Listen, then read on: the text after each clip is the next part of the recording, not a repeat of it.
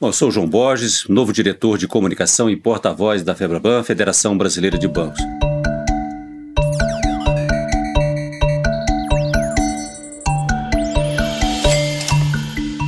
Olá, estamos começando aqui mais uma transmissão no Febraban News e o nosso convidado de hoje é Luiz Fernando Figueiredo, ex-diretor de política monetária do Banco Central e sócio fundador da Mauá Capital.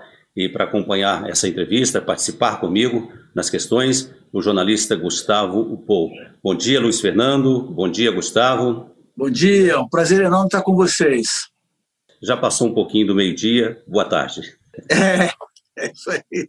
Mas, olha, Luiz Fernando, eu queria com, começar essa conversa com você justamente no, no fecho desta manhã de hoje, quarta-feira, em que a gente percebe que o dólar está com a tendência de queda, pelo menos nesse dia, a bolsa subindo um pouco, é isso que eu queria que você fizesse uma análise de momento, olhando para essas coisas. O dólar caindo, mas esteve lá perto de seis reais. A bolsa está subindo um pouquinho, o juro nunca esteve tão baixo, a inflação, na verdade, já deflação, que a gente já está observando.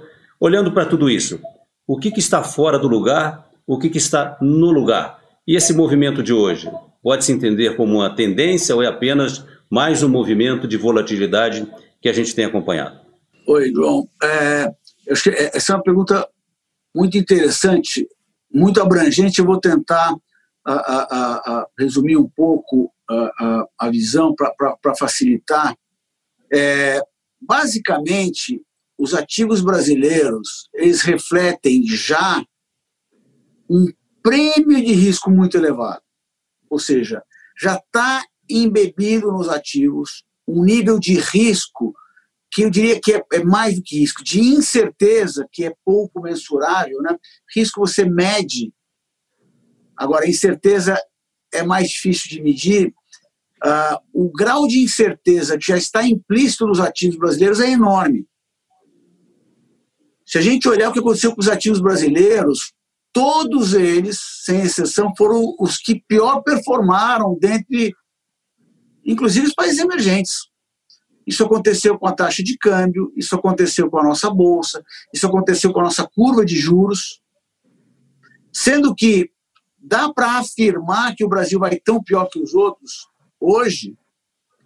Não dá para afirmar. O que acontece é que todos os dias a gente tem tido um combustível novo, que é essa bagunça política, essa, essa bateção de cabeça, que tem dois aspectos. Um aspecto é o barulho que isso tem feito, e a imagem que isso tem trazido.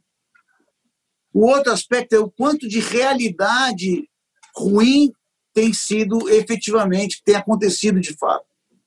E na prática, quando a gente olha o que aconteceu de fato, não foi tão ruim. O próprio Congresso, com várias idas e vindas, tudo que foi aprovado agora está bem dentro do campo razoável.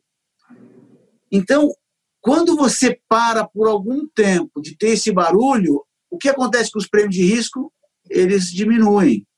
Quer dizer o quê? Quer dizer que o câmbio, que estava completamente fora do lugar por prêmio de risco, ele volta. A bolsa, que estava muito comprimida para baixo, pela mesma razão, ela melhora e assim sucessivamente. Ou seja, a essência dessa incerteza que você está dizendo, ela está mais no ambiente político do que nos fundamentos econômicos? Ela está, eu, eu, diria, mais do que no ambiente político, ela está mais na percepção das pessoas sobre o que está acontecendo. E, na minha avaliação, a percepção das pessoas ela é muito pior do que a realidade. Que, se a gente lembrar, tem pautado desde o início desse governo. Porque, uh, vamos lembrar que há um ano atrás se discutiu o impeachment do, do, do presidente. Há um ano atrás. O que aconteceu de lá para frente, aprovou-se uma reforma muito boa, se avançou numa série de coisas de vendas de empresas, privatização, etc. O Brasil, no início do ano, estava crescendo seus 2%, 2% e pouco, que não é um espetáculo, mas comparado com a história dos últimos 10 anos, era muito bom. Desemprego caiu devagar. Então, assim, a gente às vezes tem que tomar cuidado com a leitura que a gente está fazendo. E tem sido muito difícil de ler o que está acontecendo no Brasil. Gustavo, você queria entrar nessa conversa aí, que eu acho eu que... Eu queria fazer uma pergunta. Pois é, nesse cenário que você está colocando, Luiz, a sensação que você tem é que a gente vai viver muita estabilidade então daqui para frente, quer dizer, mais que a gente tem vivido, mas a coisa não vai acabar. porque cada dia que tem, você tem uma novidade na política, você tem um problema acontecendo. E hoje, por exemplo, os jornais já estão falando em pessimismo estrangeiro em relação ao Brasil. Né? Quer dizer, o capital está saindo, as pessoas estão muito preocupadas. Você acha que a tendência é ficar nesse, nessa volatilidade até quando? Até o fim do governo? Até. É, é, primeiro, é, é, eu acho que até o ministro Paulo Guedes falou uma coisa muito engraçada não é tão engraçado, mas o jeito que ele fala é engraçado. Ele falou, não, isso aqui é, a democracia é uma gritaria, né? É, é, é, enfim, então ele coloca isso como se fosse uma coisa normal e sabemos que não é bem assim, né? Quer dizer, você, o Brasil, infelizmente, ele, ele passou a ter um radicalismo muito grande. Então, você, a, a, eu acho que a agenda econômica ela é muito comum no Brasil. Tirando a esquerda, que hoje ela está muito enfraquecida, a agenda ela é comum à agenda econômica. Só que acima da agenda econômica tem toda uma discussão ideológica e tudo vira ideologia. Por exemplo, o tratamento da doença, né, do vírus, está completamente ideológico. Ah, ah, na minha visão, é, não dá para dizer que o Brasil está indo tão mal, embora ele não esteja agindo muito bem. É que até por uma questão de característica, o Brasil ele acaba indo melhor do que, por exemplo, vários países europeus. Por quê? A, a, a, o, a gente vai ter sempre muito mais número de mortes que esses outros países, porque a gente tem mais gente. Você pega a Itália, são 60 milhões de pessoas, o Brasil são 220 milhões. Então, por habitante, tanto o país quanto se você olha as regiões e cidades, pelo menos os números até agora, a gente está muito melhor que todos eles. Eles estão mais de 100 habitantes, 100, eh, 100 casos por milhão, e nós estamos em 40 e poucos casos por milhão. Ah, pode piorar? Sempre pode piorar. Mas então, só que a percepção que nós temos é que o Brasil está um horror. Então, assim, realmente, a falta de coordenação, uma série de coisas que estão fazendo que a gente tenha, esteja tratando não muito bem, enfrentando não muito bem. Tem lugares muito diferentes, mas em geral, só que não está indo tão mal. Até por uma questão, como eu falei, de características do Brasil. É um país mais espalhado. Então, assim, por exemplo, você pega um país que é só Singapura, é só uma cidade. Se eles não agirem muito bem, vai ser muita gente vai pegar a doença por milhão. Agora, um, um, país que é muito mais espalhado, é mais difícil que o contágio aconteça muito rapidamente. Né? O Luiz Fernando, bom, nós temos, é, vamos dividir os problemas. Nós temos uma gestão da pandemia, é um assunto, temos a gestão da economia, que tem que reagir a essa surpresa, a esse impacto tão intenso e imediato é, da pandemia, e você tem a gestão política. No início da sua fala, você chegou a falar até numa uma grande bagunça política que está perturbando a visão do ambiente econômico. É, na sua visão, o que, que, está pesando mais nesse momento? E será que vamos continuar nesta toada? É, o, o João, o que está tá pesando mais, na minha avaliação, é a dúvida sobre o futuro depois da pandemia. Tá? é, se a gente for olhar bem, não existe muita crítica ao que está sendo feito no lado econômico, tanto monetário quanto fiscal. A crítica é uma crítica muito mais de execução, falta isso, falta aquilo, mas não ao que está sendo feito. Então, como eu falei, existe uma certa unanimidade aí.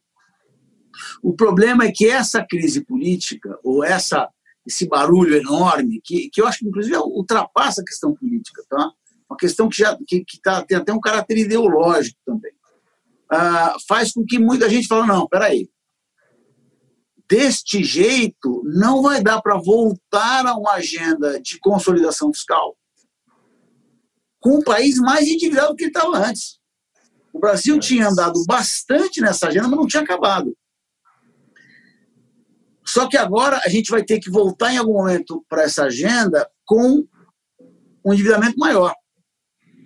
E o que o que o que está fazendo, vamos dizer, a grande preocupação é o seguinte, pô, um país com mais questões sociais, todo esse barulho político, claro que não vai enfrentar a agenda de consolidação fiscal, coisa que eu discordo bastante, tá?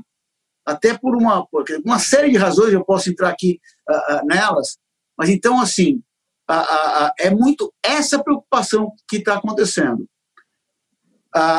as coisas mais de curto prazo, que é, vamos dizer, vamos dizer a, a, a aprovação no Congresso da, de todo o capítulo, vamos dizer, emergencial, está indo ok. Claro que tem um monte de rompantes, tentativas de leis meio malucas, mas o que tem realmente acontecido não é tão ruim assim. Pelo contrário. Eu queria, eu queria, achei curioso isso. Você acha então que a agenda, a PEC do pacto, a PEC da, da emergencial, as PECs que estavam dando no Congresso, aquela agenda micro que estava lá, você acha que ela pode voltar? Você é mais otimista em relação à possibilidade disso ter uma retomada no segundo semestre ou no ano que vem? Por quê? Não, eu acho que é inescapável.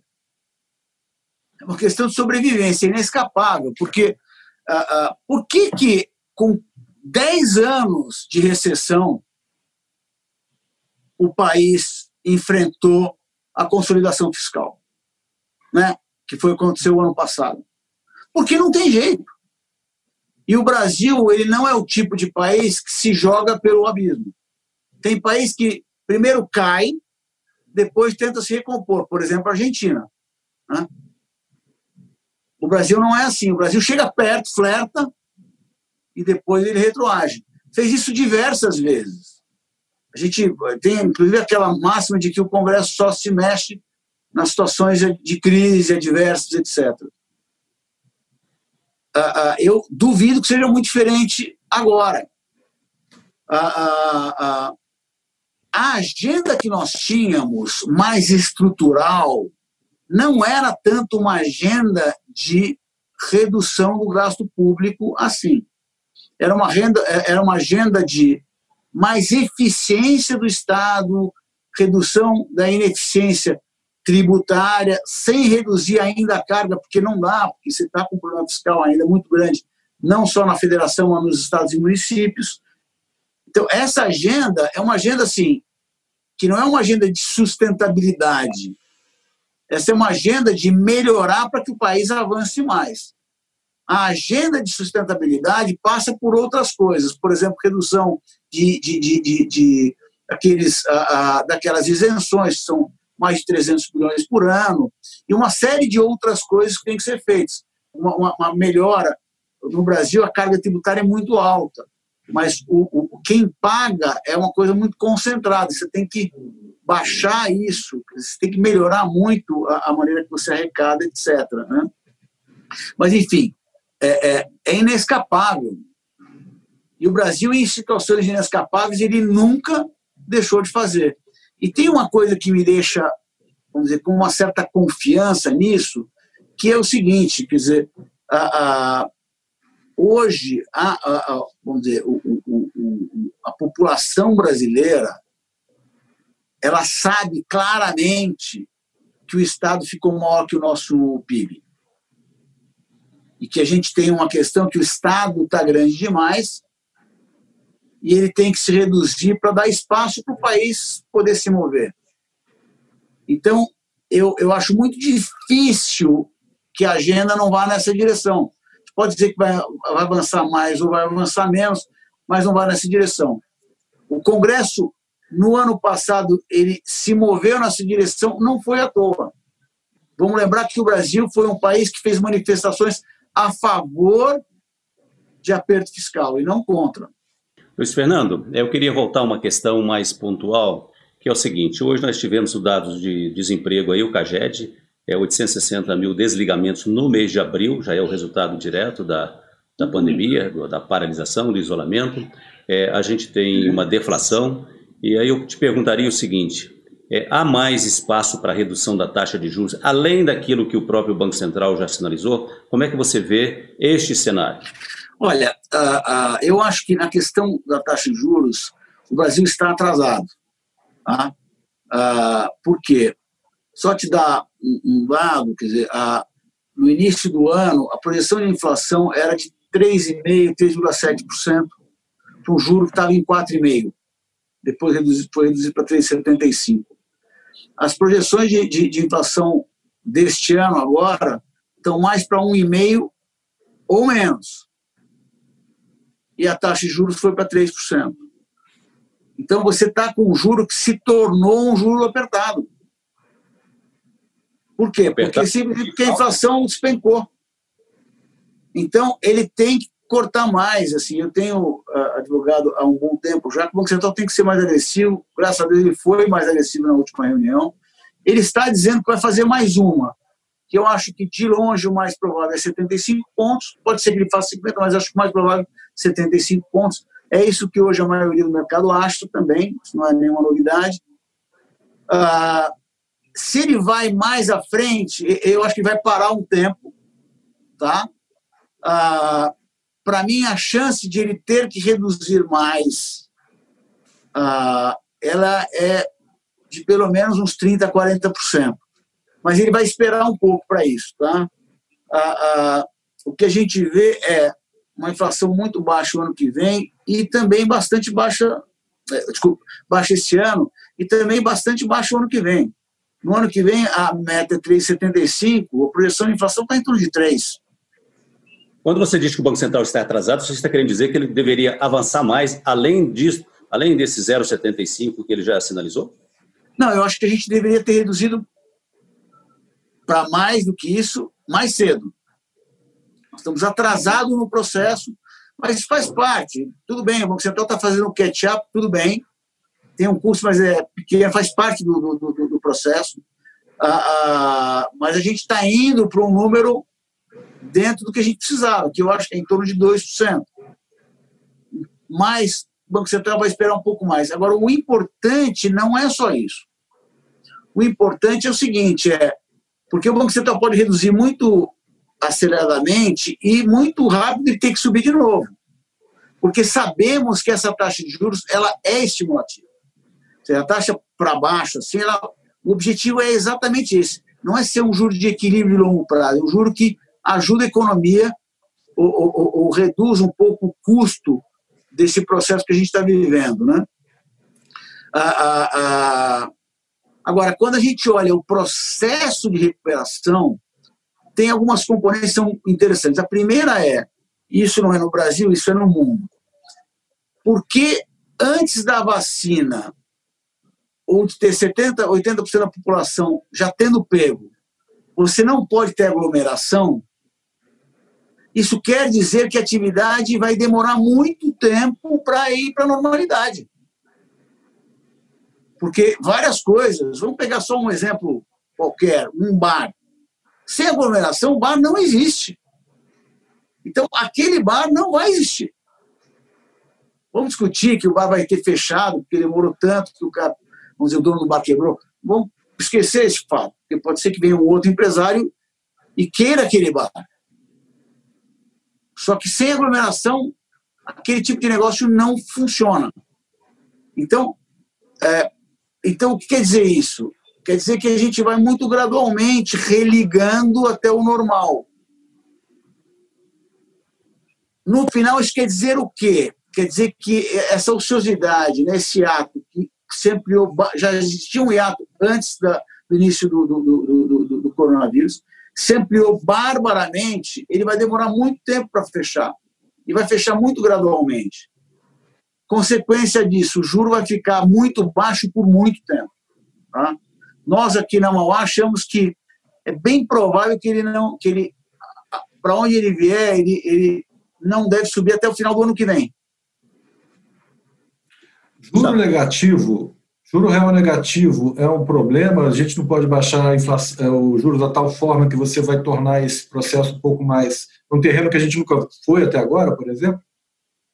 Você não, tem medo disso? Assim, uh, uh, eu, eu, não tenho o menor medo disso, porque de novo uh, a política monetária ela tem que ter a flexibilidade do que ela está enfrentando.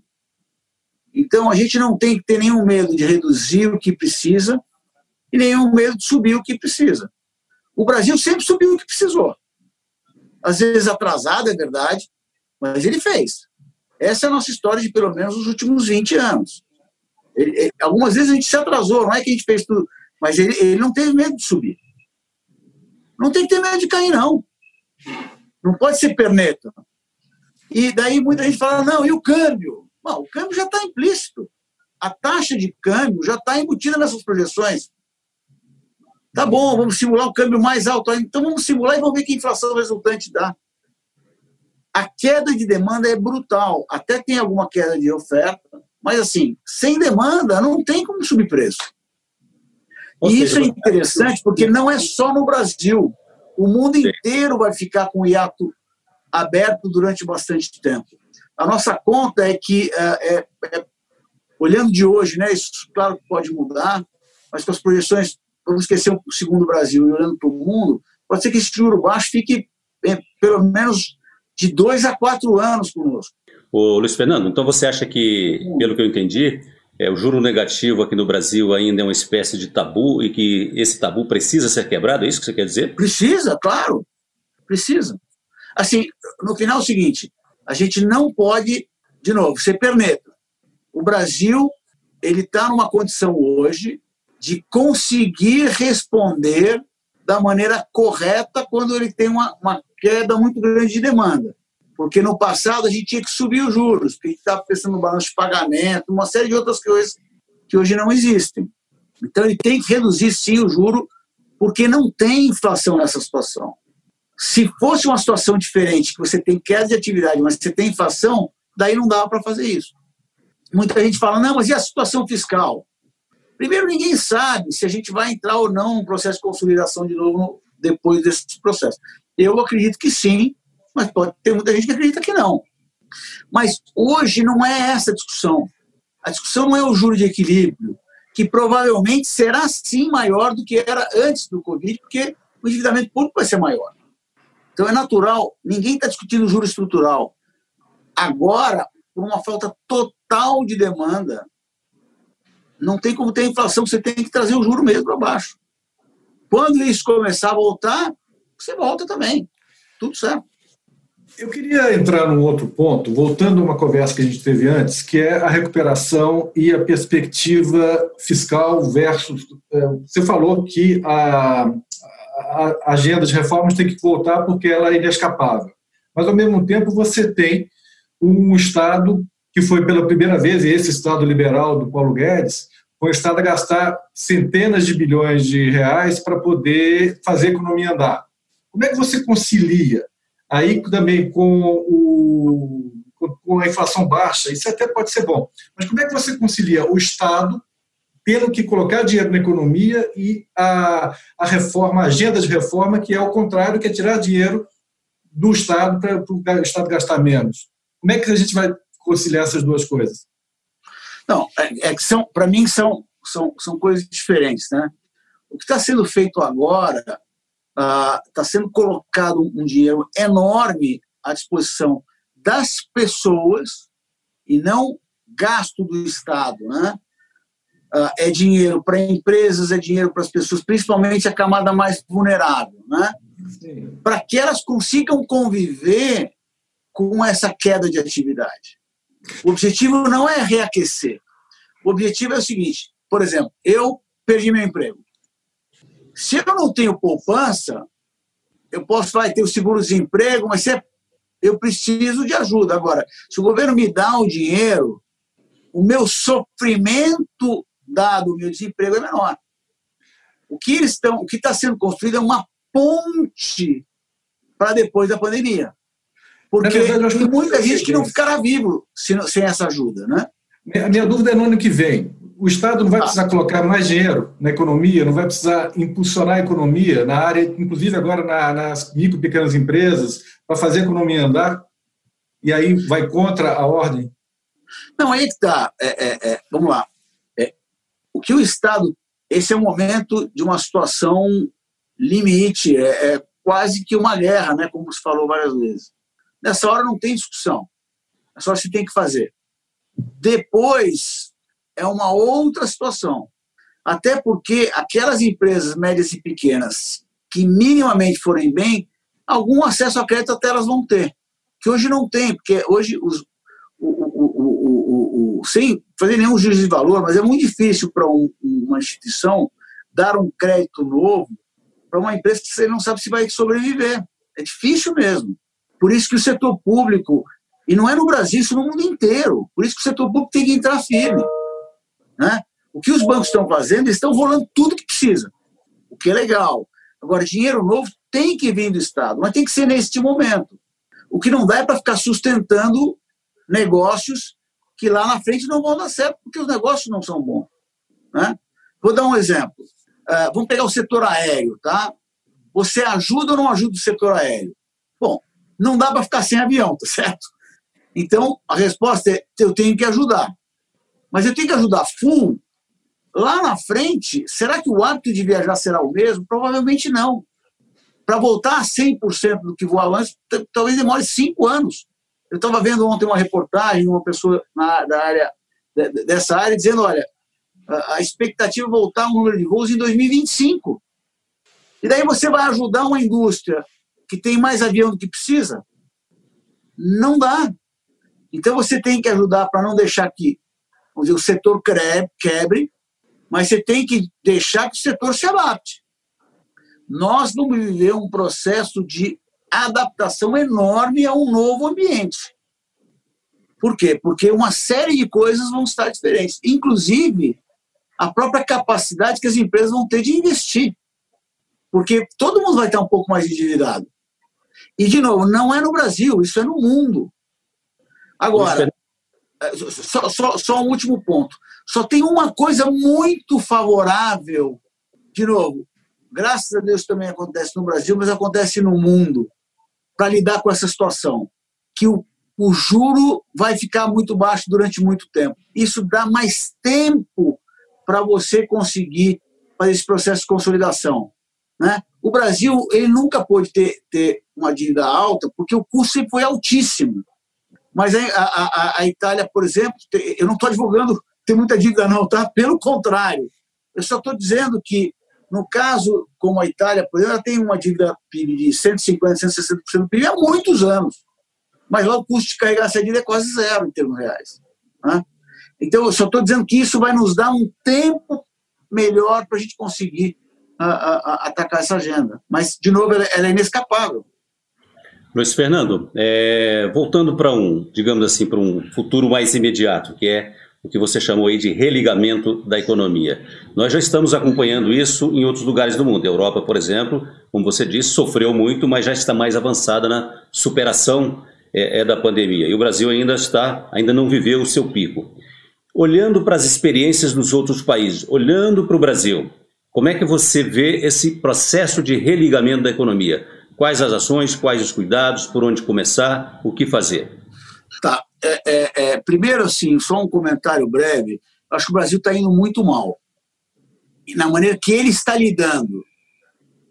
De novo, graças a Deus, por uma série de características, o, o Brasil não é pior que os outros, mas não é porque a gente está fazendo as coisas direito, não porque a gente está fazendo as coisas é, é, muito mais ideologicamente do que racionalmente. Aqueles que fizeram racionalmente estão indo muito bem. Caso de Minas Gerais, o caso do, do, do, do Leite lá no Sul. a a gente deveria ser um pouco mais inteligente do que fazer um negócio absolutamente horizontal. Daí fica a discussão entre horizontal e vertical. É uma bobagem essa discussão. E ela, na verdade, ela atrapalha muito. Mas, por exemplo, cidades que não tem nenhum caso, ela não pode ficar totalmente parada. Aliás, não é razoável ela ficar totalmente parada. A outra que tem um monte de problemas, tem que tentar ajudar o máximo possível. A outra coisa, uma favela, você falar que vai fazer, vai fazer distanciamento é uma loucura. Agora, você pode sim dar máscara para todo mundo, ajudar as pessoas a se lavar. Isso tudo dá para fazer. Só que a gente não está agindo de maneira razoável ou racional, infelizmente. Isso gera um custo adicional para a gente. Então, o Brasil ele vai se religar mais lentamente porque ele não está agindo do jeito que precisa agir. Ele politizou demais. Ah, ah, eu, por exemplo, eu estava vendo, é, é, o, o, governo do Estado está dizendo que para religar precisa ter 60% de ocupação de UTIs Isso não existe. Em geral, na média, as UTIs elas são utilizadas em 69%. Numa situação normal. Quando é que a gente vai chegar em 60% de UTI, de utilização de UTI? Nunca. Então, assim, a gente está muito fora da realidade, na minha humilde opinião, sobre como lidar. O que vai fazer com que esse processo seja um processo mais dolorido para a economia e com custo, vamos dizer, social maior. Dito isso, uh, uh, é um processo que vai lentamente voltando. A nossa é uma projeção sujeita a muita margem de erro, muita margem de erro. Mas a gente acha que para o final do ano, início do ano que vem, a gente vai ter voltado mais ou menos 80% do que a gente tinha antes, tá? Em termos de atividade, a grosso modo. O que quer dizer um crescimento esse ano de menos 6 e uma, uma recuperação ano que vem de mais 4. Gustavo. Agora, você tem uma perspectiva de como é que seria esse processo? Quer dizer, o que, que deve começar primeiro, o que, que vai ficar no final, ainda que a gente sabe, por exemplo, restaurante e cinema vai ficar no final, mas atividade econômica, o que, que vai vir agora, o que, que vai ficar para depois? Dá para ter uma perspectiva? É, eu acho, é, é, eu acho que a indústria, sem dúvida, já está religando e vai religar mais rápido. A, a, a, tudo que você puder evitar aglomeração, eu acho que vai acontecer mais rápido, tá? Ah, ah, na prática, o que a gente vê no Brasil é que, porque o, o, que é interessante é o seguinte, né? Muita gente fala não é a atitude do governo. No final é, é como a sociedade se comportou, né? Porque tem países que o governo foi mais leve, a sociedade se comportou mais firme e acabou tendo um efeito melhor. Na prática, a sociedade está voltando devagarzinho, mesmo com o governo mantendo mesmo, na mesma linha de atuação, digamos. Né? Ah, então, isso já está acontecendo. Eu vejo mesmo aqui em São Paulo, as ruas elas não estão tão vazias quanto elas estavam antes. Né? Isso não quer dizer que a atividade econômica melhorou muito, mas as pessoas não estão mais aguentando ficar em casa. Porque uma coisa é o tráfico, outra coisa é, por exemplo, a pessoa consumir, a pessoa comprar, esse tipo de coisa. Então, é, tudo que tem pouca aglomeração e está do mais básico para o menos básico, começa primeiro. Né? Então, uma coisa que nunca parou foi alimentos, tá certo? Uhum. Agora, tem uma hora que você vai ter que cortar o cabelo. Você, você espera um mês, espera dois meses. No terceiro mês você vai cortar o cabelo. Então, eu acho que é mais é nessa direção, tá? Luiz Fernando. É... onda, Desculpa, João. É, a toda segunda onda, você acha que é um risco que a gente corre, não? De você ter um nova. Eu, eu, eu acho que é. Eu acho que é um risco, uh, porque a, a, a, vacina vai demorar muito ainda. Uhum. Então, é, é, é, mas assim, como, na minha avaliação, nós não vamos religar totalmente, esse risco não é tão grande ele inclusive ele é razoavelmente administrável, né? É, é, ou seja, você vai você vai tateando, porque o risco é maior se você fala, bom, eu vou daqui para cá. Não, mas se você for tateando, tá tudo bem. Por exemplo, todo mundo deve estar tá vendo, né? Nos prédios, uh, você tem lá já aquelas bolas de adesivo no, no chão que as pessoas têm que ficar tanto de distância. Todo mundo tem que usar máscara. Então, todas essas coisas, por exemplo, a própria questão das máscaras, a, a, pelo menos os estudos que eu li, ela, ela, a máscara, a utilização dela reduz em 20 vezes a chance de pegar. Então, se você tiver uma sociedade que está saindo da quarentena, mas ela for bem disciplinada na utilização de máscaras e, e álcool, etc., a chance da segunda onda é muito baixa. É, Luiz Fernando, nós temos uma pandemia com essas implicações fortíssimas na economia, no sentimento das pessoas, no comportamento das pessoas.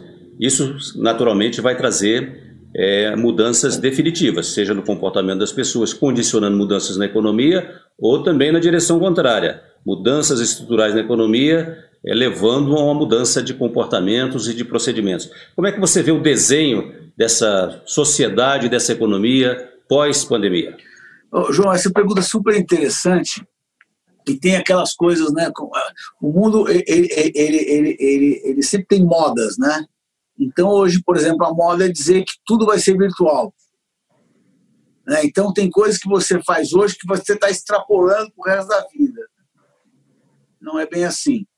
Eu acho que tem coisas que vão acontecer e tem coisas que não vão acontecer. Tem coisas que vão mudar um pouco, por exemplo, lá, de cada 10 visitas uh, físicas, talvez metade delas continue sendo física e metade virtual.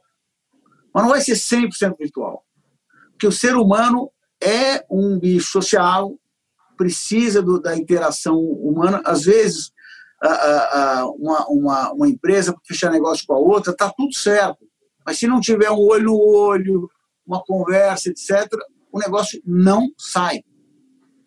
O ser humano precisa disso. Então, o que eu acho é que uh, o mundo foi jogado para digitalização e, pra, e, e como ele foi forçado a tentar aumentar a produtividade usando a, o digital. O que quer dizer que algumas atividades vão passar a ser 100% digitais, outras vão usar mais o digital do que antes, e outras vão voltar ao normal. Então, esse é um aspecto. Né? O que vai gerar muita produtividade adicional, tá? Porque é, é, quando é, é só pensar nas situações de guerra, etc., você teve avanços tecnológicos grandes, como o mundo ganhou impulso. Eu acho que nesse caso vai acontecer alguma coisa semelhante, tá? Ah, ah, então, esse é um lado que é, que é muito interessante. Até novas profissões que iam demorar mais tempo para surgir podem voltar, começar a surgir ah, mais agora. Um outro aspecto que é muito relevante é que o mundo ele estava, no final das contas, negligenciando uma série de coisas. Questão do clima, questão de saúde. O Bill Clinton, Bill Clinton, o Bill Gates, Bill Clinton, eu estou doido. O Bill Gates, ele fez um daqueles talk, TED Talk, em 2015, dizendo que o grande risco do mundo não era uma bomba atômica ou isso ou aquilo, era uma pandemia, em 2015. E por quê? Porque o mundo não só não estava muito preparado, ele não tinha preparação nenhuma para isso. Então, entre aspas, e muito entre aspas, ainda bem que nós tivemos essa pandemia, que ela se espalha muito rápido, mas ela, ela tem uma letalidade baixa, ela mata pouca gente. Porque se fosse, um, se fosse se espalhar muito rápido, com uma letalidade muito grande, ia ter sido um desastre para o mundo. E o mundo agora, então, teve a chance de ter uma experiência concreta com um efeito econômico grande, mas com um efeito de mortes não tão expressivo, que ele consiga estar tá pronto para a próxima, porque acontecerão próximos. É, uma coisa que é interessante, a gente vê muito em crise econômica isso acontecendo. Cada crise, você aprende com ela e daí você fica mais pronto para enfrentar uma crise mais difícil, que foi o que aconteceu a partir da crise de 2008. 2008 foi um desastre, a economia americana quase quebrou, e depois a europeia, etc. Mas foram criados vários instrumentos, demorou. Tem coisa que demorou dois anos para ser criado. Por exemplo, o Banco Central Americano comprar títulos no mercado de empresas privadas, uma série de coisas. Quando aconteceu esta crise, que é muito pior do que 2008, em duas semanas esses instrumentos já estavam sendo utilizados em larga escala. Claro que isso evitou que os mercados se esborrachassem, foi muito importante. Isso vale para o que eu estou falando assim, em termos de saúde. Né?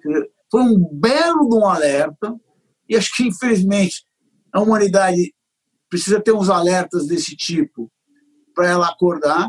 Então, acho que a questão do clima, a questão de saúde, a questão de sustentabilidade virão para a ordem do dia até eu dizer assim, nós na Mauá, a gente está com essa coisa de ESG, né, de sustentabilidade, muito forte. Tá? Estamos estudando muito, porque isso ainda é uma palavra bonita no Brasil. Em muitos lugares do mundo não é mais. O portfólio de investimento deve mudar em função dessa questão da sustentabilidade, ou seja, o investidor vai fugir mais de projetos não sustentáveis. É, portfólio de investimentos é a maneira de fazer as coisas também. É mais do que produtos. É a maneira de você fazer as coisas, tá? Nós, na Maior, temos um trabalho muito forte nessa direção, já porque a gente sabe que vai acontecer. É como ética, né? É, há 30 anos atrás, se aceitava um nível de ética X. Hoje, você tem que ter uma ética muito maior. É na mesma direção. Nessa, nesse cenário econômico, então, qual é a lição boa e a lição ruim que essa crise trouxe para nós no Brasil? Dá para a gente ter essa. Ou seja, o que, que a gente vai ter de legado em termos de economia, o que, que a gente devia ter evitado em termos de economia? Olha, é, é, é muito difícil. Eu acho assim, tem, tem um lado que é, é, é, o lado da sociedade, tá? Que eu acho que é uma coisa que às vezes as pessoas não comentam, mas eu acho que é muito importante, tá? É, teve uma, tá tendo um aprendizado da nossa sociedade muito grande de que, olha, o problema é comigo. Não são aqueles caras lá de Brasília ou do governo, do Estado, que vão resolver minha vida, não. Se a gente a, a, a for olhar o que teve de apoio, ajuda da sociedade civil para aquelas faixas mais vulneráveis da nossa, da, da nossa sociedade, não tem precedentes. Não tem precedentes. E o Brasil, infelizmente, não tem cultura de filantropia, de, de, de, apoio social, etc. Sempre foi uma coisa no Estado resolve. A sociedade tomou para ela, o que é uma coisa muito bacana. E, e tomou de verdade. Uh, nós aqui participamos de um monte de iniciativas, mas o que a gente vê, todo mundo participou o que é muito legal. Então, acho que tem sim da nossa sociedade um, um avanço grande de que, olha, peraí, o problema é meu também. Os problemas do Brasil são meus também, porque eles me afetam diretamente. E quando tem uma pessoa muito vulnerável, isso para mim é um problema. Então, isso, foi, isso eu acho que é um aprendizado bárbaro. Tá? É, é, é assim, é, é, é, um pouco forte falar isso, mas é, um despertar muito bacana da sociedade civil ah, no Brasil. Então, esse lado acho que é muito importante. É, você está dizendo esse aspecto importante que a sociedade brasileira começar a olhar para si mesma e despertar um sentimento de solidariedade, que na sua visão ele vai ter um efeito permanente e duradouro, mas eu olharia para o, também queria aproveitar isso para olhar para o outro aspecto também. Quando a gente vê essa fuga de investimentos do Brasil, com o dólar subindo, e muita discussão sobre a imagem do Brasil lá, no, lá fora. Eu te pergunto, o mundo está virando as costas para o Brasil? O que, que está acontecendo? Não, João, sendo assim, infelizmente, que franco, o mundo já virou as costas para o Brasil faz muito tempo. Quer dizer, quando você olha, para dar só um exemplo de um número, ativos líquidos globais, o Brasil chegou a ser quase 2,5%. Hoje é 0,3% o que, que cada um de nós olha para 0,3% das nossas aplicações? Nada. O Brasil não existe para o mundo.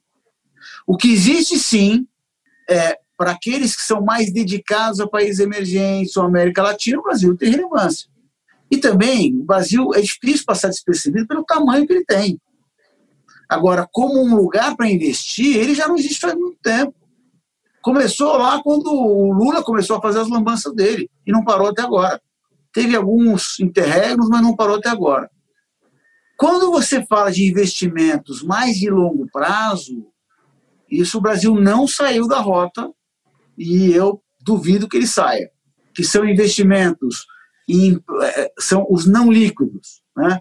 Quando a gente olha o, o, o, FDI, né, o investimento direto de ele é muito resiliente muito grande há muito tempo. Ah, ah, e eu acho que não vai deixar de continuar, não vai, vai continuar assim. É da hora de 4% do PIB. É bastante coisa. Claro que é um investimento complementar ao investimento que a gente precisa aqui, porque o investimento no Brasil é muito baixo. Mas a gente continua. Muitos, muitos uh, grandes fundos de infraestrutura se instalaram no Brasil, porque o Brasil terá um capítulo enorme de investimentos em infraestrutura. Isso eu acho que não vai mudar. Agora, a imagem do Brasil está péssima. Essa bateção de cabeça aqui entre os políticos, em vez de todo mundo se juntar, vamos resolver esse troço, que é um inimigo comum, que é o vírus, é muito ruim. A, a, a assim, a, a imagem, quem mais denigra a imagem do Brasil é o próprio brasileiro. que é uma coisa impressionante. Isso, isso vale todos os agentes, não é assim. Mas, e, e, de novo, eu volto naquela linha que a percepção é muito pior do que a realidade.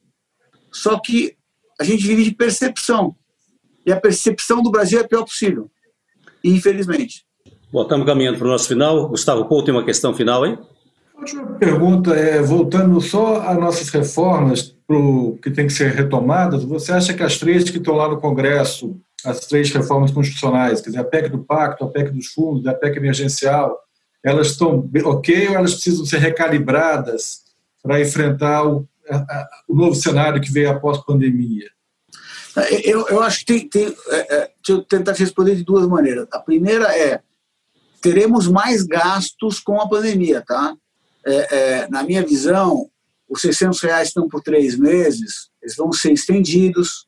Eu não acho que vão ser estendidos 600 reais direto, mas alguma, alguma fração disso vai ser estendida sim e outras coisas vão ser feitas. Então, tem mais gasto aí no caminho. Tá? A, a, a, dito isso, eu, eu acho sim que nós vamos voltar a, uma agenda de reformas. Tá? É, é, outro dia, o próprio Rodrigo Maia, eu, ele uma fala que eu achei que foi muito boa. Ele disse: olha, a gente vai sair dessa pandemia com um país mais endividado. Então, as reformas vão ter que ter isso em consideração, inclusive a reforma administrativa. Hum. Inclusive o tamanho do Estado. Tem uma coisa que é interessante, que é o seguinte: a sociedade, o país perdeu. Bom, vou falar um número hipotético aqui. Digamos, o país perdeu 20% do que tinha, de renda, de ativos, de tudo. O setor público não perdeu nada. O gasto público, vamos esquecer o gasto na pandemia, o gasto público continua igual. A discussão é não ter aumento de salário. Ou seja, um Estado que já era 40% do PIB, ele vai crescer de tamanho. Hum, já não dava. Isso vai ter que ser endereçado, não tem conversa. Luiz Fernando, bom, muito obrigado a você, obrigado ao povo. Tem amanhã algum minutinho e ofereço a você para umas palavras finais aí. Bom, primeiro, queria agradecer muito por ter, ter a oportunidade de estar aqui com vocês. Ah, ah, assim, é, é, em momentos como o que a gente vive hoje, você pode construir um cenário horroroso. Né? Ah, ah tem muitas e muitas razões para ficar pessimista com o Brasil. Eu só acho que elas não vão se configurar como realidade.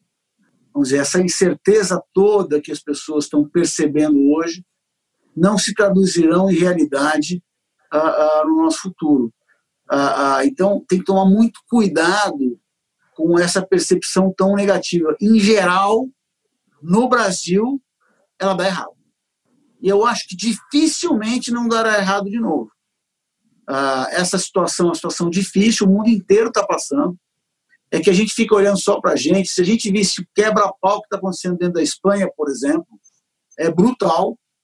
quer dizer, não é uma situação simples ah, ah, mas vai passar. E eu não acho que o nosso país vai se jogar pela janela depois disso. Pelo contrário.